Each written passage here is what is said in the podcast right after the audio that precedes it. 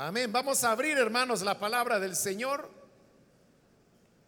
Lo hacemos en el libro de Hebreos, ya que este es el libro que hemos estado estudiando los días lunes y hemos ido avanzando versículo a versículo y ya llegamos al capítulo final, que es el capítulo número 13. Ya estamos acercándonos al final de el estudio de este libro, pero vamos a leer los versículos que corresponden en la continuación de ese estudio. En Hebreos capítulo número 13, del versículo número 9 en adelante, nos dice la palabra de Dios, no se dejen llevar por ninguna clase de enseñanzas extrañas. Conviene que el corazón sea fortalecido por la gracia y no por los alimentos rituales que de nada aprovechan a quienes los comen. Nosotros tenemos un altar del cual no tienen derecho a comer los que ofician en el tabernáculo. Porque el sumo sacerdote introduce la sangre de los animales en el lugar santísimo como sacrificio por el pecado. Pero los cuerpos de esos animales se queman fuera del campamento. Por eso también Jesús sufrió fuera de la puerta de la ciudad. Por lo tanto, salgamos a su encuentro fuera del campamento, llevando la deshonra que él llevó. Pues aquí no tenemos una ciudad permanente, sino que buscamos la ciudad venidera. Hasta ahí vamos a dejar la lectura, pueden tomar sus asientos, por favor, hermanos.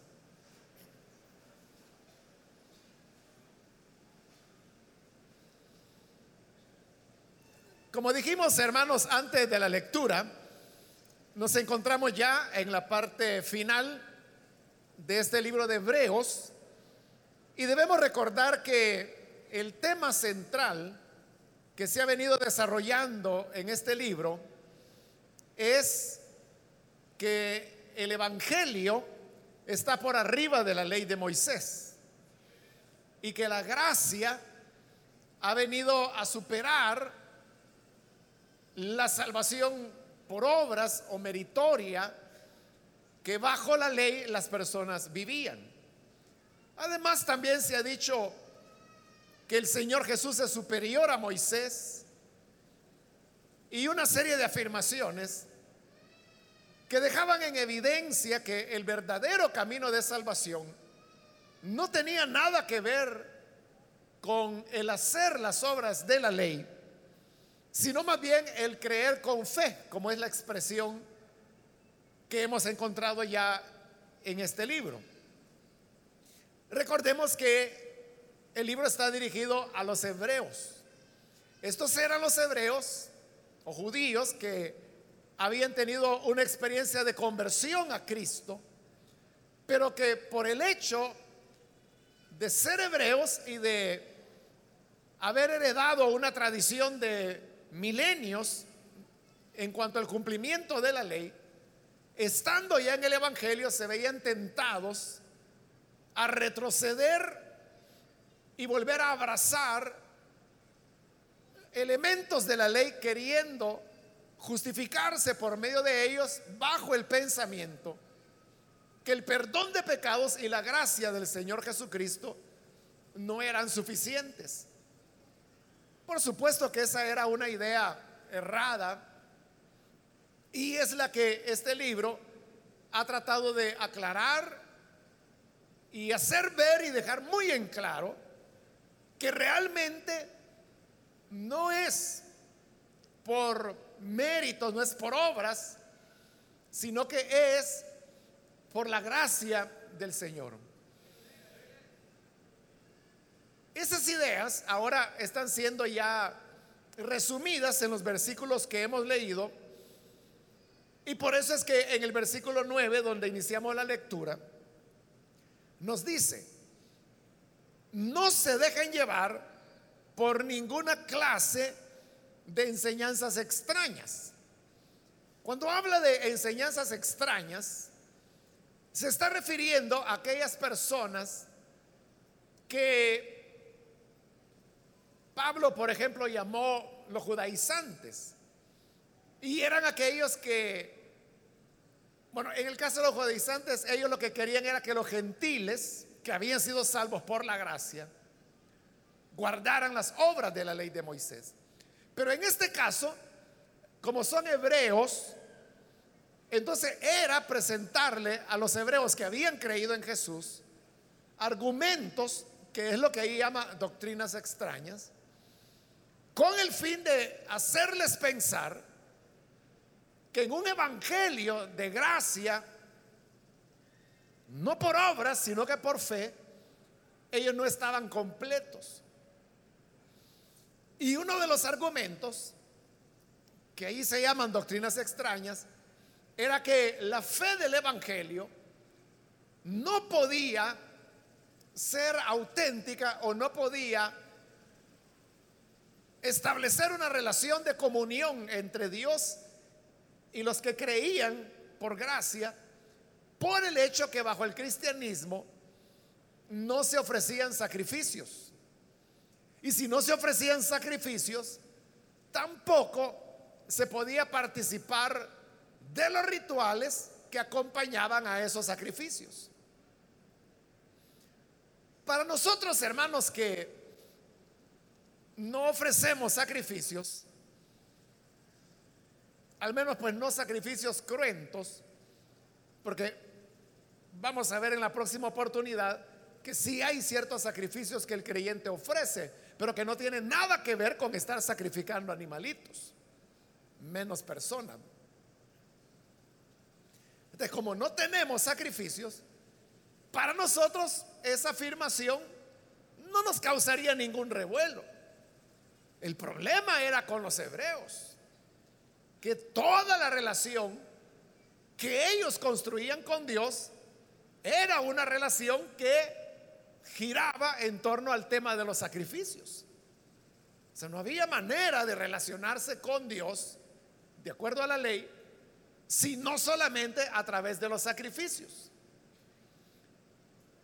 Si usted lee, por poner un ejemplo, el libro de Levítico, ese es un libro, hermanos, que nosotros lo sentimos tedioso, aburrido, porque se trata simplemente de descripciones de los diversos sacrificios que los israelitas deberían ofrecer. para nosotros es aburrido, es algo que ya no hacemos. No lo hacemos, pero ellos sí lo hacían. Pero entonces note, había todo un libro que era Levítico, dedicado a establecer detalladamente cómo debían ofrecerse los sacrificios, dependiendo que era lo que el sacrificante buscaba de Dios si buscaba perdón de pecados, si buscaba eh, hacer una promesa, si buscaba limpieza de una enfermedad, si buscaba purificarse, si buscaba un sacrificio de paz. dependiendo qué era la intención del sacrificante, así eran las instrucciones que debían seguirse. Pero entonces vea que toda la relación con Dios estaba construida sobre la base del sacrificio. Entonces, cuando aparecen los cristianos, y sucede que los cristianos ni iban al templo judío y consecuentemente no ofrecían sacrificios, entonces venía la doctrina extraña que decía, los hebreos que han creído en Jesús y se amparan solamente en la gracia o en la fe, no en las obras, son creyentes incompletos. Son creyentes que no tienen una auténtica comunión con Dios porque no ofrecen sacrificios. Pero decir eso en esa época era algo que preocupaba a cualquiera y que les hacía pensar, hombre, no había caído en la cuenta que bajo el cristianismo no hay sacrificios. Entonces, eso es lo que aquí se está llamando una doctrina extraña y vamos a ver cómo el libro responde a ese razonamiento. Siempre el versículo 9 dice, conviene que el corazón sea fortalecido por la gracia y no por los alimentos rituales que de nada aprovechan a quienes los comen. vean lo que está diciendo. Comer de los alimentos rituales, eso no aprovecha a nadie. Lo que aprovecha es afirmar el corazón en la gracia del Señor Jesús. ¿A qué se refiere ahí cuando habla de los alimentos rituales? Como le digo, el tema es los sacrificios. Pero había ciertos sacrificios que usted los puede encontrar ahí en, Levítico, ahí por la altura del capítulo 3 más o menos, donde habla de los sacrificios de paz. Los sacrificios de paz no solamente eran sacrificios que las personas ofrecían a Dios, sino que la ley establecía que cuando era un sacrificio de paz el que se había ofrecido, el animalito, fuera cordero, fuera res, que el ofrendante llevaba, tenían que comerlo con su familia en el templo del Señor. Entonces vea, el sacrificio no solo era el sacrificio del animal, sino que se completaba con comer de la carne del animal sacrificado. Era parte del rito del sacrificio. Entonces, como ya dijimos que los cristianos no ofrecían sacrificios, tampoco tenían ese tipo de comidas rituales, porque era parte del rito del sacrificio. Y entonces los opositores de la gracia de Cristo decían, ¿cómo van a estar bien ustedes? si ni siquiera comen de los sacrificios que el Señor estableció en su santa ley que deben comer. Pero ahí es donde viene la respuesta. Y dice, el comer de esas comidas rituales nunca aprovechó a nadie. Porque el crecimiento espiritual, la madurez, espiritual no depende de lo que uno coma o de lo que deje de comer. Por eso es que Pablo, años antes de esto, él había escrito diciendo, ni porque comamos seremos más, ni porque no comamos seremos menos. Porque no es la comida lo que determina la espiritualidad de la persona. El Señor Jesús también hablando de la comida, él dijo, porque no hay nada que entre en la boca del hombre que pueda contaminar al hombre. Es lo que sale del corazón lo que lo contamina. Entonces el Señor con eso estaba mostrando que el alimento no tenía relación con la vida espiritual de las personas. Alguien podía comer Supongamos que era un cordero el que llevaban como sacrificio de paz. Parte de la carne del cordero la cortaban, la asaban y luego comía la, persona que había llevado ese cordero con su familia en el templo delante de Dios. Pero eso no lo hacía más espiritual. A nadie hace más espiritual porque coma un pedazo de lomo de cordero o porque coma una pierna de gallina. ¿A quién le va a beneficiar espiritualmente? Por eso es que dice, hermanos, no tengan pena si ustedes no están participando de las comidas rituales. ¿Y a quién le ha aprovechado? comer de esas de esos alimentos. Por el contrario, afirma el versículo 9, conviene que el corazón sea fortalecido por la gracia. eso sí va a beneficiarnos. Cuando nuestro corazón se fortalece en la gracia. ¿Y qué significa eso? Que el corazón se fortalece en la gracia.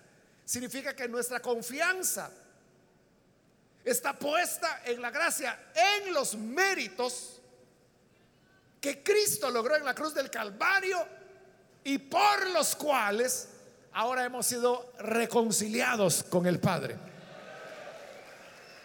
Esa es la gracia.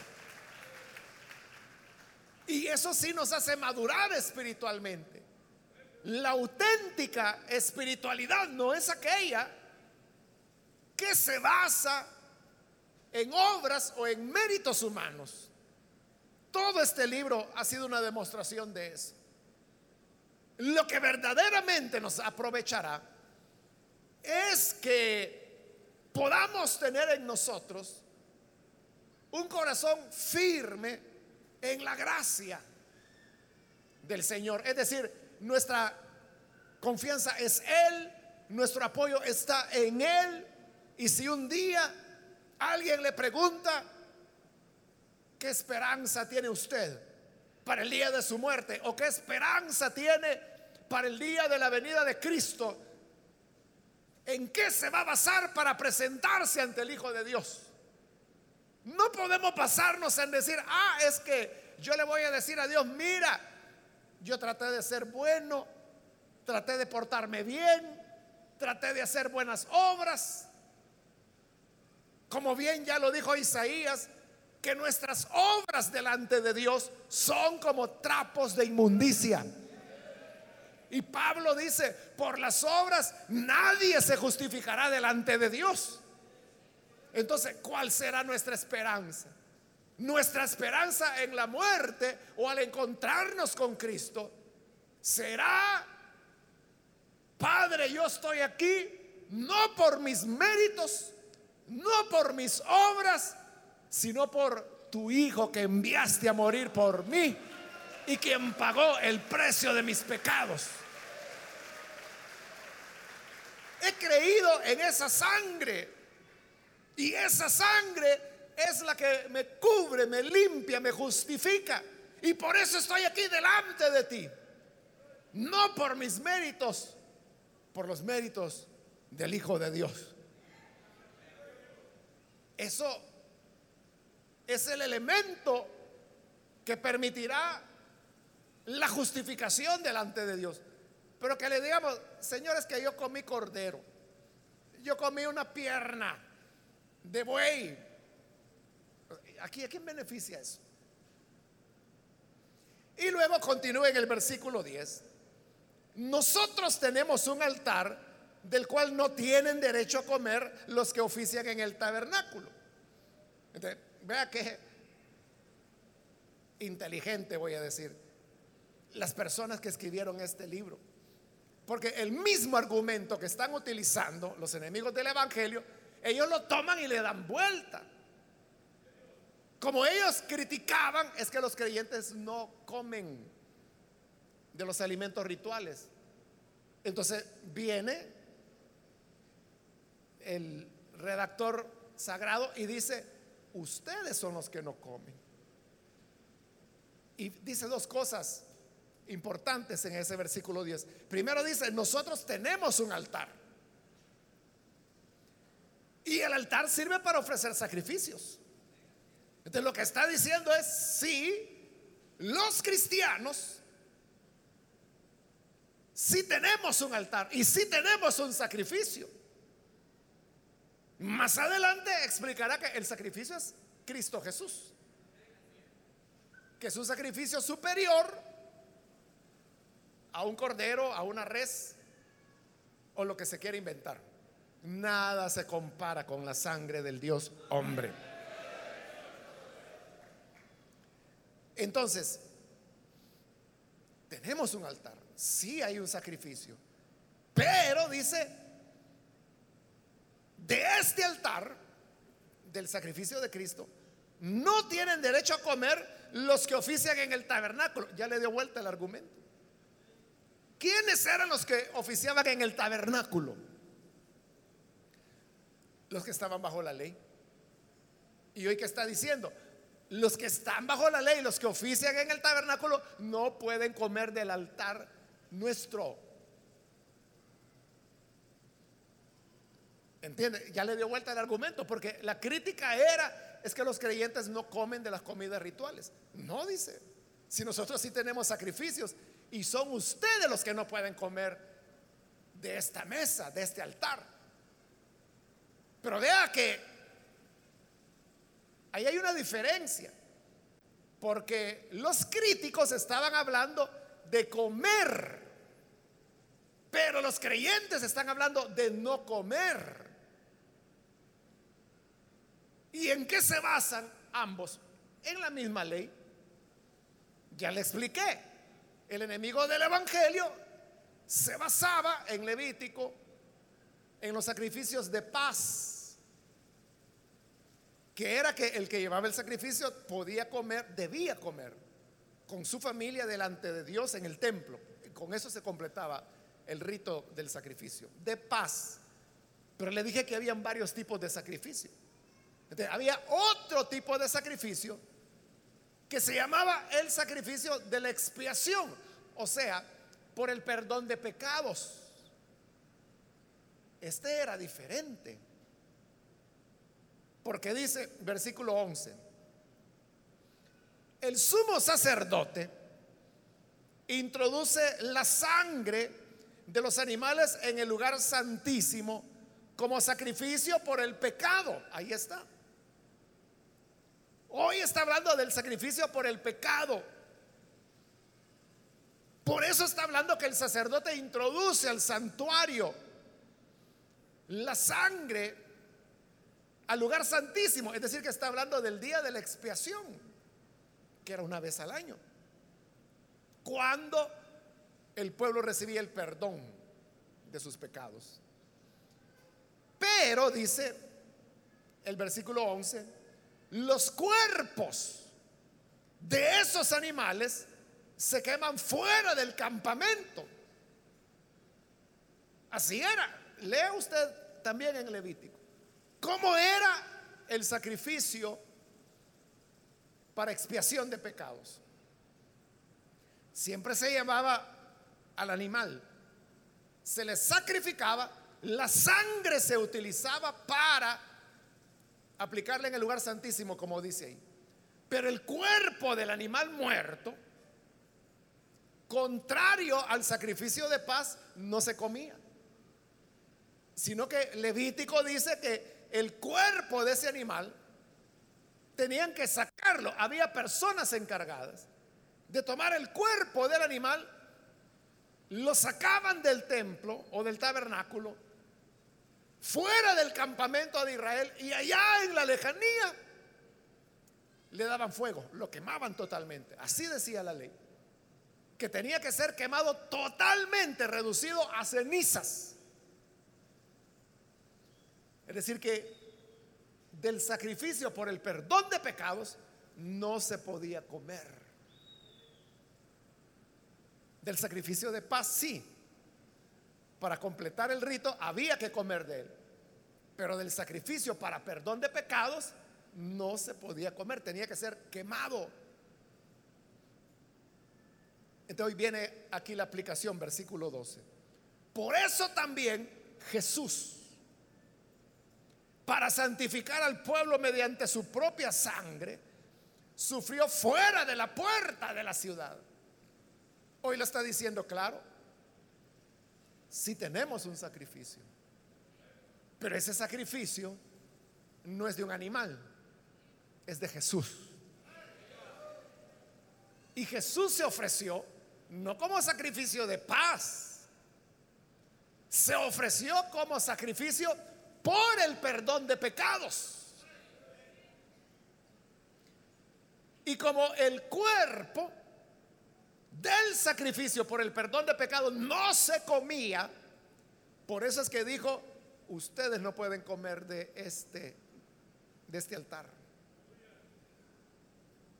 Entonces vea, los hebreos que querían hacer que los judíos que habían creído regresaran a la ley, les decía, mire, vengan, vuelvan a la ley y podrán comer de las comidas rituales.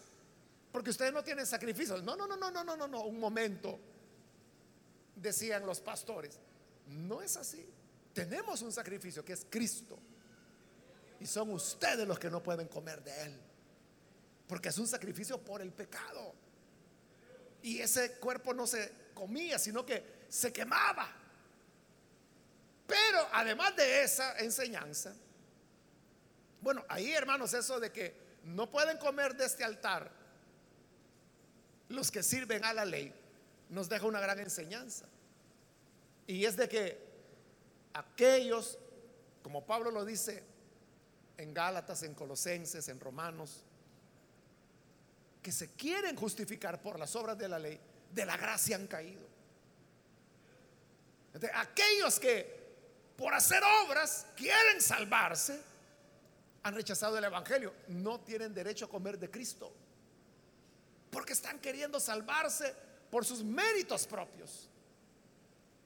Entonces la gente que dice, es que mire, para salvarse hay que luchar, tiene que hacer aquí, tiene que hacer allá, párese, siéntese, ínquese, vuélvase a parar, siéntese. Y ahí están poniendo en ejercicio a la gente, arriba, abajo, arriba, abajo.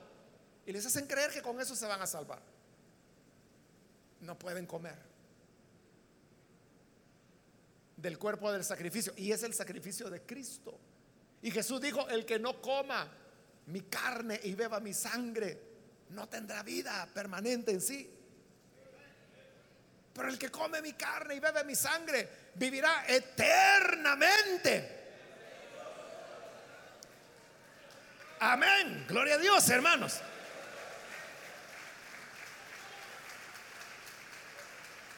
Es decir, que solo por la gracia es que podemos estar en comunión auténtica con Dios. Lo otro será un engaño. Pero de eso que acaba de mencionar, que el cuerpo del animal sacrificado por el pecado, había que sacarlo fuera del campamento e irlo a quemar por allá. Nadie podía comer de ese, de ese animal. Retoma también esa idea de, de salir y por eso dice el versículo 12, también Jesús para santificar al pueblo mediante su propia sangre, sufrió fuera de la puerta de la ciudad. Y ahí está enlazando con los relatos de los evangelios que nos cuentan cómo es que Jesús fue sacrificado. ¿Se recuerda cómo dicen los evangelios? Dice que Él salió llevando su cruz. ¿Y hacia dónde salió? Hacia el monte de la calavera. O el Gólgota, que son los nombres que recibe la escritura. Pero eso quedaba fuera de Jerusalén. Porque recuerde que para el judío, la ciudad de Jerusalén era una ciudad santa. Y por lo tanto, si se derramaba la sangre de un condenado a muerte, como eran los que eran condenados a la crucifixión, era contaminar la ciudad. para que no se contaminara, lo sacrificaban afuera. Por eso es que Jesús tuvo que salir de Jerusalén. Y lo crucifican fuera de la ciudad. Y es fuera de la ciudad donde Él muere. Entonces vea, el libro está diciendo, Jesús era el verdadero sacrificio por el pecado. Porque Él padeció fuera de la ciudad. Pero la ciudad no solamente era el lugar donde la gente vivía, eso no era lo que hacía santa a la ciudad. Lo que hacía santa a la ciudad es que en medio de ella estaba el templo Pero entonces vea qué extraño. Que en el templo era donde se ofrecían los sacrificios. Todos los sacrificios, incluido el sacrificio del perdón de los pecados. Pero cuando el Hijo de Dios viene para ofrecer su sacrificio, no es en Jerusalén, sino que es afuera, en el monte de la calavera, fuera de la ciudad. ¿Qué significa eso? Fuera del sistema del templo, fuera del judaísmo, fuera de los ritos de la ley. Entonces, que el Señor haya sido sacado fuera de la ciudad, en el libro es interpretado como que ese sacrificio no tiene nada que ver con los sacrificios que se ofrecían bajo la ley. Pues si hubiese sido un sacrificio bajo la ley, solo había un lugar donde se podía ofrecer, en el templo. Allá en Deuteronomio, el Señor se lo dijo bien claro a Moisés. En ningún otro lugar del territorio ofrecerán sacrificio, sino que en el lugar donde yo señale, y se estaba refiriendo al templo. Pero Jesús no ofreció en el templo su sacrificio. No solo fue fuera del templo, fue fuera de la ciudad también. ¿Por qué? Porque ese sacrificio no tenía nada que ver con la ley de Moisés, ni con el templo, ni con la ciudad de Jerusalén. Es lo que se nos ha explicado en el libro y que ya lo ve, ya lo, ya lo estudiamos, hablando del sumo sacerdocio de Jesús. Estudiamos que dice que el Señor Jesús pertenecía a la tribu de Judá, de la cual dice Dios jamás dijo nada que saldrían sacerdotes de Judá. Todos los sacerdotes eran de Leví, pero bajo la ley. Pero como ahora se dice que Jesús es sumo sacerdote y era de la tribu de Judá, es porque este sacerdocio no tiene nada que ver con el sacerdocio de la ley. Son hasta tribus diferentes de cuál es la aplicación o la enseñanza que ahí se nos quiere dar con eso. Que no hay relación, hermanos. No puede haber relación entre el Evangelio y la ley. Son cosas diferentes, sacerdocios diferentes, sacrificios diferentes, lugares de sacrificio diferentes, porque para la ley era el templo. Pero Jesús cuando ofrece su sacrificio es fuera del templo y fuera de la ciudad. Por eso es que nosotros no debemos aceptar, hermanos, la mezcla entre gracia y obras o entre fe y méritos. O sea, no se puede mezclar. Es lo que dice Pablo. Los que se quieren justificar por las obras ya cayeron de la gracia. Porque gracia precisamente es que yo no me apoyo en mis obras o en mis méritos, me apoyo en lo que Cristo hizo en la cruz del Calvario. Esa debe ser mi confianza.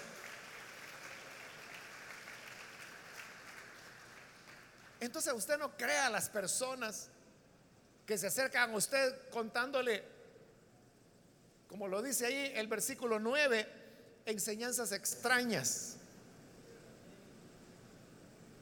que quieren que hable hebreo que ore en hebreo, que use ropas de la religión judía, que quieren que anden sonando los chofar, o sea, los, cuernos, dentro de la iglesia cristiana.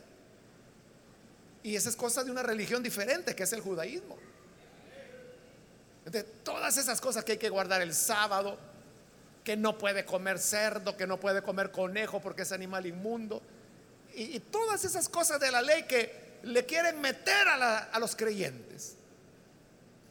Es mezclar lo que Dios separó. Por eso es que Cristo, cuando ofreció su sacrificio, no fue al templo.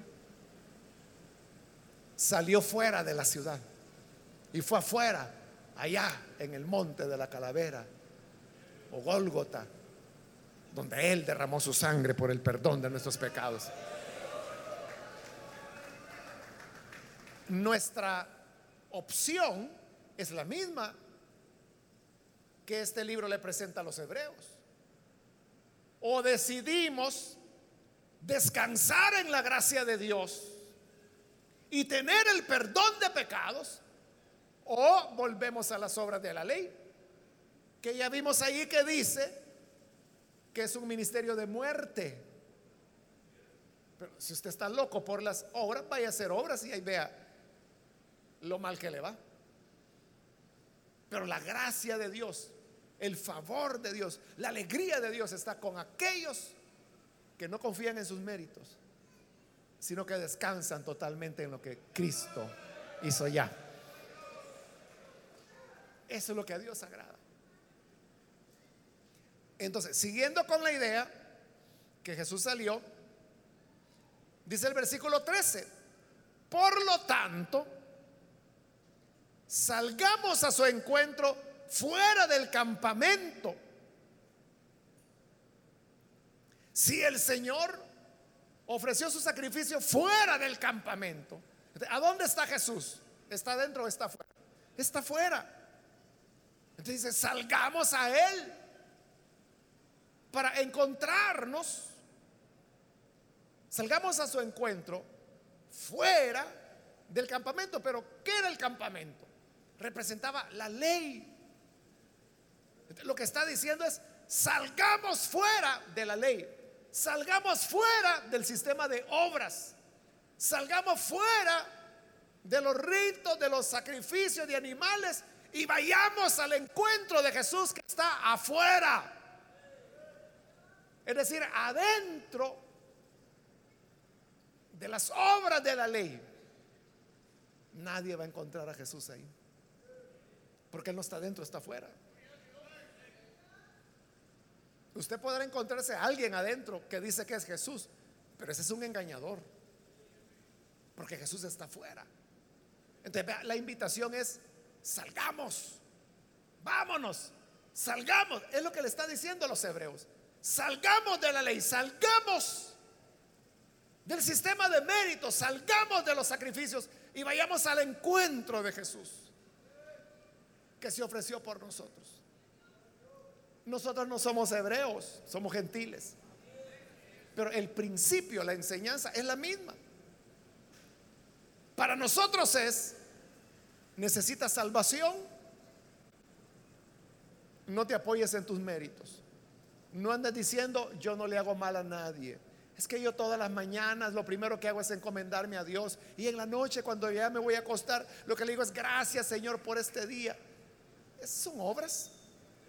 Ahí no vas a encontrar a Jesús. Aparte que ni lo hacen, es puro cuento. Pero aunque lo hicieran, no es por méritos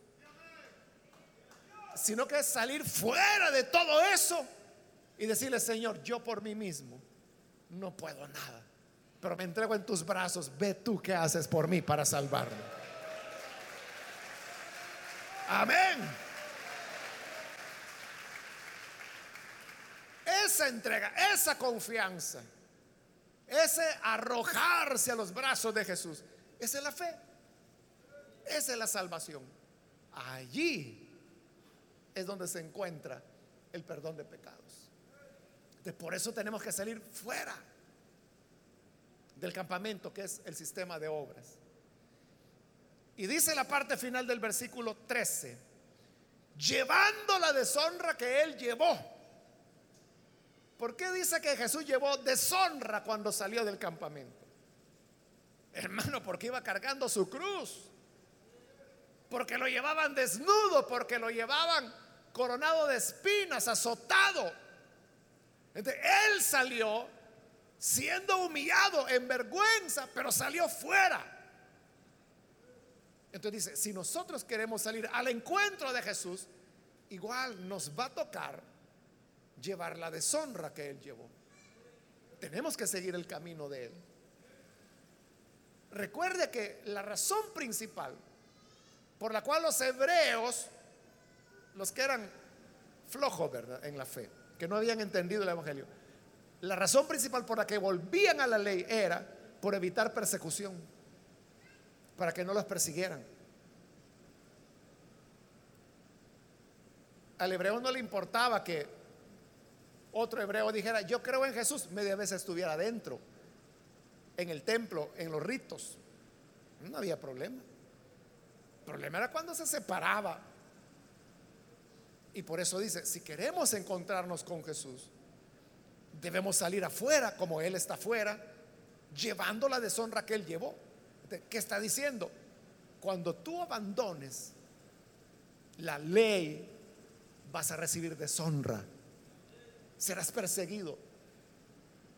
Si quiere verlo de esta manera, es como cuando un hijo abandona la religión de su padre. Abandona la religión de su padre. Entonces, ese hijo llevará deshonra. El padre le podrá decir, como renunciaste a tu fe, ya no eres más mi hijo. Vete de la casa. Vete ahí con tus hermanos. Hay que ellos te den una almohada en la iglesia para que durmas, pero aquí no volvás.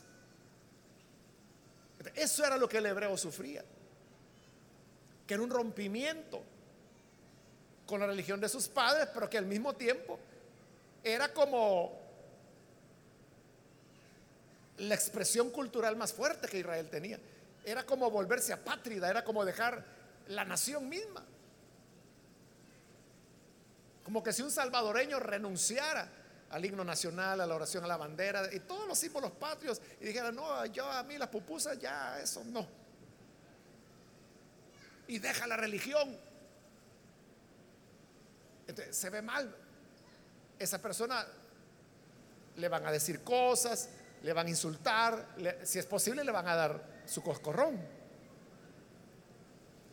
A eso es que se refiere cuando dice, llevemos la deshonra que él llevó. hay vituperio por apoyarse en la gracia. Los fariseos que siempre están obsesionados con el tema de las obras, le van a decir, no, si usted no es nada, usted pecador es, usted que dice que solo por la gracia se van a salvar, usted es un sinvergüenza. Ese es el precio por salir fuera del campamento. Pero no importa. Cristo ya llevó esa deshonra. ¿Quiénes somos nosotros para no llevarla también? Si Él fue deshonrado, ¿qué derecho podemos estar pidiendo nosotros? Entonces dice, salgamos a Él, a su encuentro, llevando la deshonra que Él llevó. Y finaliza el versículo 14, pues aquí no tenemos una ciudad permanente, sino que buscamos la ciudad venidera. Lo que está diciendo es, hermanos, no importa lo que tengan que perder. No importa si van a perder familia, como el Señor Jesús lo dijo. Cualquiera que deje padre, madre, hijos, mujer, tierra, casas, por causa de mí, recibirá cien veces más en esta vida y la vida eterna en la era venidera.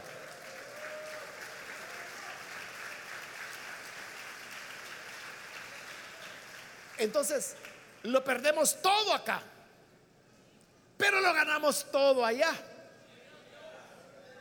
Y eso se refiere. Es que nosotros no estamos aferrados a una ciudad aquí terrena o permanente, sino que buscamos la ciudad venidera. Los bienes del siglo venidero la gracia que Dios ha preparado, cosas que están en el plan secreto de Dios y que tiene listas para aquellos que confían en la gracia del Señor. Es hacia eso a lo cual nos dirigimos. no importa, hermanos, lo que tengamos que perder acá. No importa los sacrificios, las pérdidas, que quizás su familia le va a dar la espalda. Hoy eso ya casi no se da. Antes se daba mucho, hoy se da mucho menos. Pero puede ser que a alguno le toque que la familia le dice, ya no sos más nuestro hijo o ya no sos más mi papá. Te volviste religioso, andate con tus hermanos, con tus aleluyas. No importa. Porque no esperamos una ciudad permanente aquí, sino que buscamos la ciudad venidera, la que el Señor fue a preparar.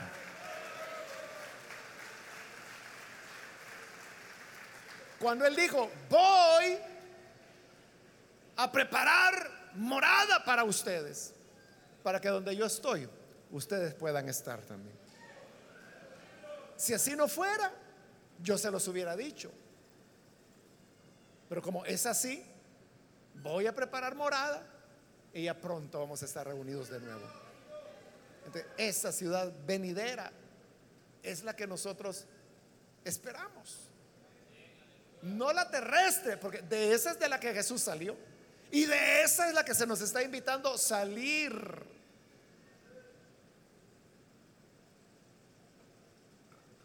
La enseñanza de este pasaje, como de todo el libro, es que nuestra fe, nuestra confianza debe estar en la sangre que Jesús vertió, en su gracia, no en las obras, no en los méritos humanos, no en lo lindo que tú te puedes portar. Eso es nada lo único que a Dios le interesa es la confianza que tengamos en el sacrificio del Hijo de Dios. Amén. Vamos a orar, hermanos. Vamos a cerrar nuestros ojos.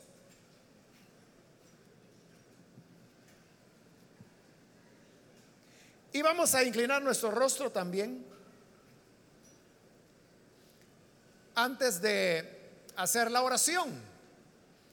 Yo quiero invitar si hay con nosotros amigos o amigas que todavía no han recibido al Señor Jesús como su Salvador.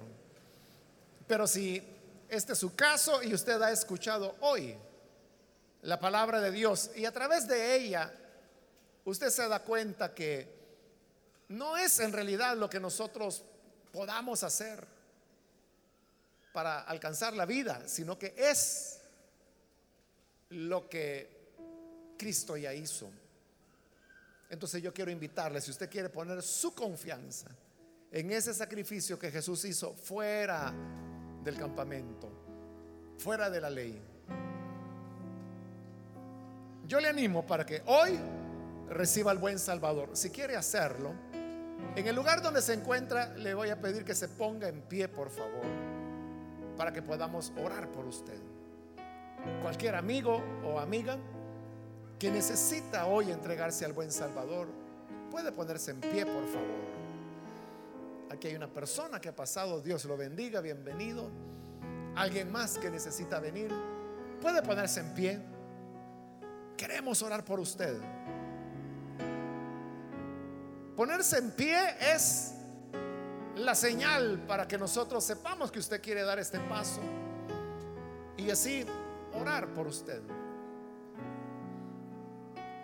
¿Hay alguna persona, algún amigo, amiga más que quiere añadirse? Póngase en pie y venga, vamos a orar. Hoy es un día de salvación. Hoy es un día de vida. Aprovechela. Todas aquellas cosas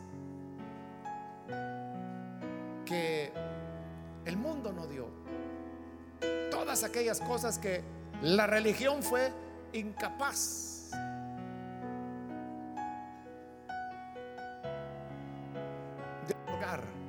Cristo lo hace porque su sacrificio es verdaderamente meritorio. Muy bien, aquí hay una niña, Dios la bendiga, bienvenida también. Alguien más que necesita venir puede ponerse en pie si hay otra persona que hoy necesita poner su confianza en el Señor. No en sí mismo, no en las obras, no en su conducta, sino en lo que Cristo hizo. Póngase en pie. Y vamos a orar por usted. ¿Hay alguna otra persona? Hoy la puerta está abierta. No deje pasar esta oportunidad. Quiero invitar también, hermanos, si hay hermanos o hermanas que se alejaron del Señor. Quizá porque usted no entendió el Evangelio y pensó que era algo de méritos humanos. Pero ahora que oye y escucha que es por la gracia del Señor, reconcíliese. ¿Quiere volver a Jesús? Póngase en pie. Todos aquellos que hoy necesitan rededicar su vida al Señor, póngase en pie. Hoy es un buen día para comenzar de nuevo. Venga, yo le invito para que no desaproveche la oportunidad. Póngase en pie con toda confianza y oraremos por usted. Bien, aquí en medio hay otra persona que viene. Dios la bendiga, bienvenida. De este lado hay otra joven que pasa. Dios la bendiga también. Bienvenida. Alguien más que necesita pasar. Adelante hay otra persona. Dios la bendiga, bienvenida. Alguien más. Le animo para que aproveche la oportunidad. Voy a finalizar la invitación. Pero si hay alguien más que es primera vez que viene el Hijo de Dios o necesita reconciliarse, póngase en pie y vamos a orar por usted. Medio hay un jovencito, bienvenido también. ¿Alguien más?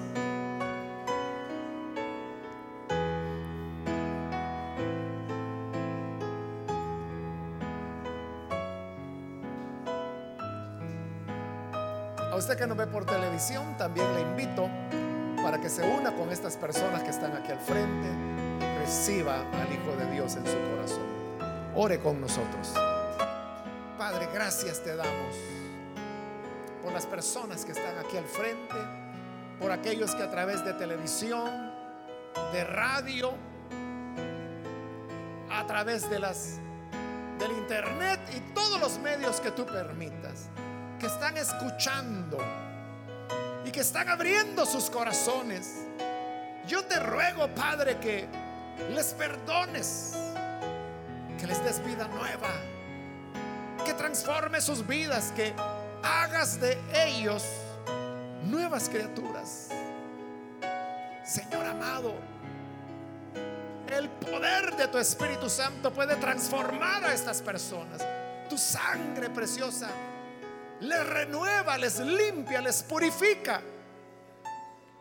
Gracias por la fe que nos regalaste. Gracias porque no fue por nuestras obras. No nos has pagado según nuestras obras, sino según tus muchas misericordias. Y por eso podemos estar en pie delante de ti. Por eso podemos estar confiados ante ti porque nos cuidas y nos guardas. En el nombre de Jesús, nuestro Señor, lo pedimos. Amén. Amén. Damos la bienvenida a las personas que han recibido al Señor. Pueden pasar, por favor, para que nuestros hermanos y hermanas les